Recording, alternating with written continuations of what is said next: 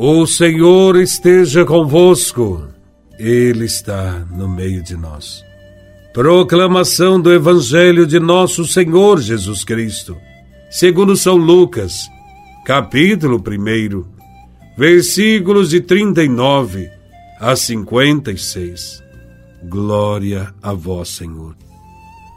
Naqueles dias, Maria partiu para a região montanhosa, dirigindo-se apressadamente a uma cidade da Judéia. Entrou na casa de Zacarias e cumprimentou Isabel. Quando Isabel ouviu a saudação de Maria, a criança pulou no seu ventre e Isabel ficou cheia do Espírito Santo. Com grande grito exclamou: Bendita és tu entre as mulheres, e bendito é o fruto do teu ventre.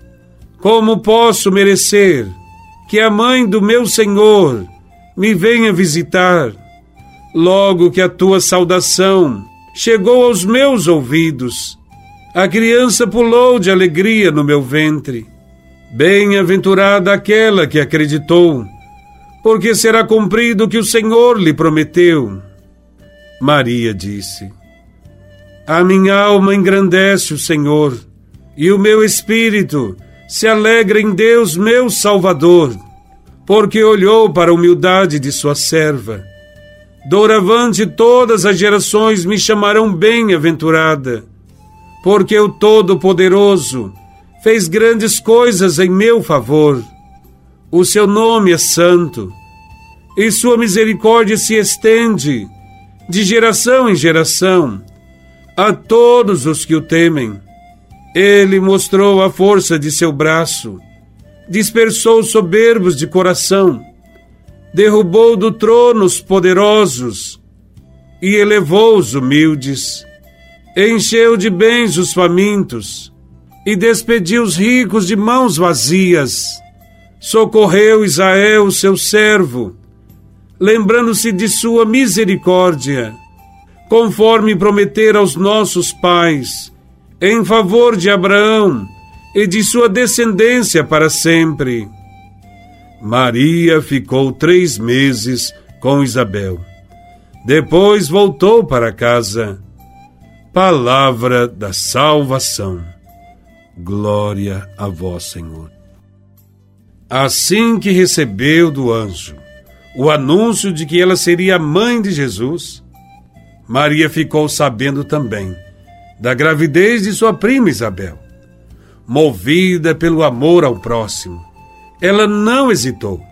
Se pôs a caminho, indo ao auxílio de Isabel, que certamente necessitaria de maiores cuidados devido à sua idade avançada. De Nazaré até as montanhas de Judá são mais de cem quilômetros de caminhada. Tal atitude de Maria frente ao apelo da palavra, quer nos ensinar que não devemos nos fechar sobre nós mesmos, atendendo apenas às pessoas que nos são conhecidas ou que estão mais perto de nós.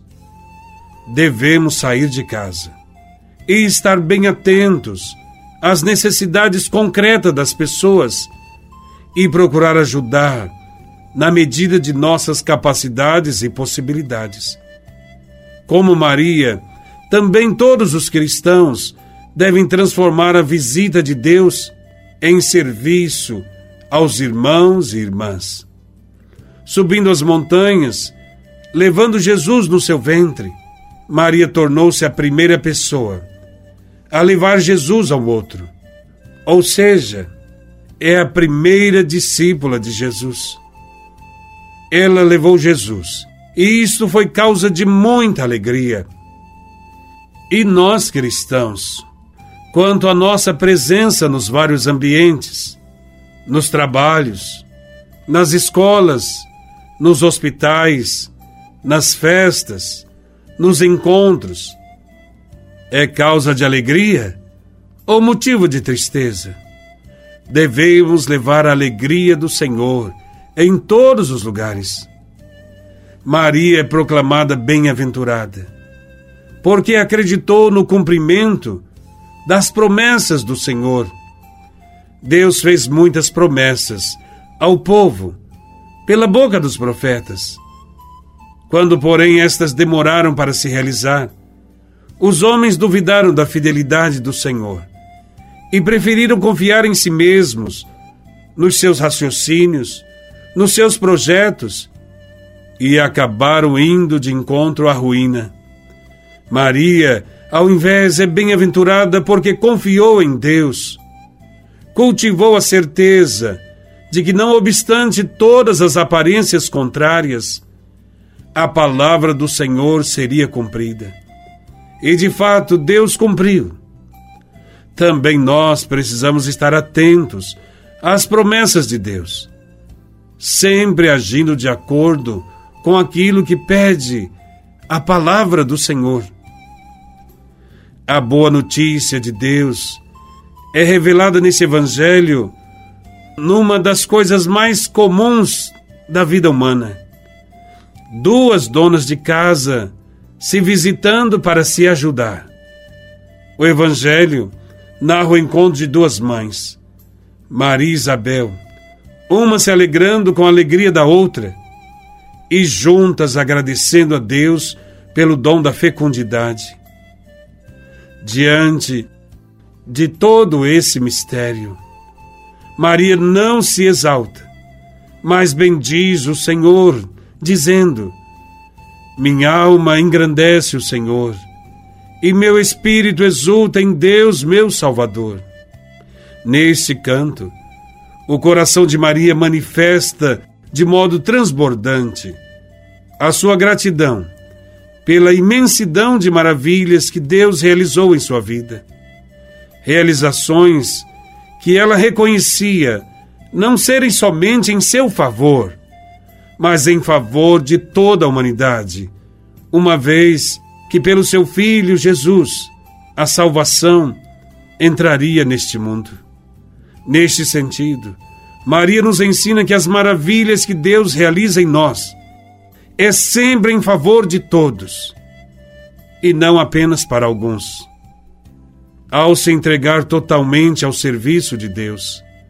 Maria participou da história da libertação da humanidade e se tornou a voz de quem grita em defesa dos pequenos deste mundo, voz de todos aqueles que buscam a força e a coragem para vencer os faraós e os poderosos que oprimem os pobres. Neste sentido, a misericórdia do Senhor durará para sempre, para todos os que o temem. Aos que não respeitam a Deus, os orgulhosos e poderosos, serão dispersados com a força do seu braço, serão derrubados dos seus tronos. Quanto aos que confiam nas promessas do Senhor, os humildes e oprimidos, ele exaltará. Ele cumulará de bens os famintos e mudará toda a realidade.